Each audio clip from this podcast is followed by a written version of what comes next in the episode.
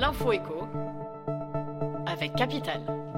On commence par l'expression du jour. Depuis la nomination de Gabriel Attal au poste de Premier ministre, l'opposition lui réclame un vote de confiance parlementaire.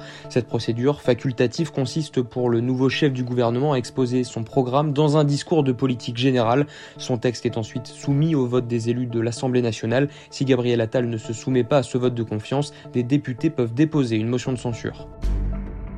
On enchaîne avec la bonne nouvelle du jour pour les fonctionnaires. C'est officiel face au surcroît d'activités à venir en lien avec les Jeux Olympiques de Paris 2024. Les agents de la fonction publique pourront mettre de côté davantage de jours de repos sur leur compte épargne-temps cette année.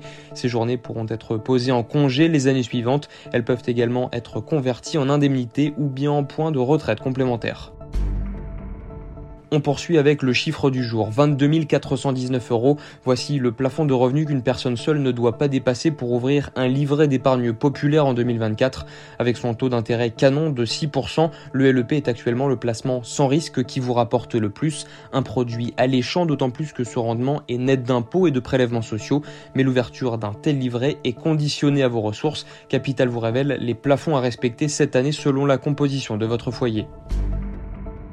Et pour terminer, le coup de gueule du jour. Dans un rapport qui vient de paraître, la Cour des comptes épingle le trop faible temps de travail des personnels non enseignants des universités. Ces agents ont un temps de travail inférieur à la durée légale fixée à 1607 heures par an, soit 35 heures par semaine. Les quelques 77 000 agents de bibliothèques, ingénieurs, administratifs ou encore techniciens ont chacun travaillé 140 heures de moins que la durée légale en 2022. L'institution alerte sur le lourd préjudice pour les universités et les finances publiques de ce temps de travail limité. C'était l'info avec Capital.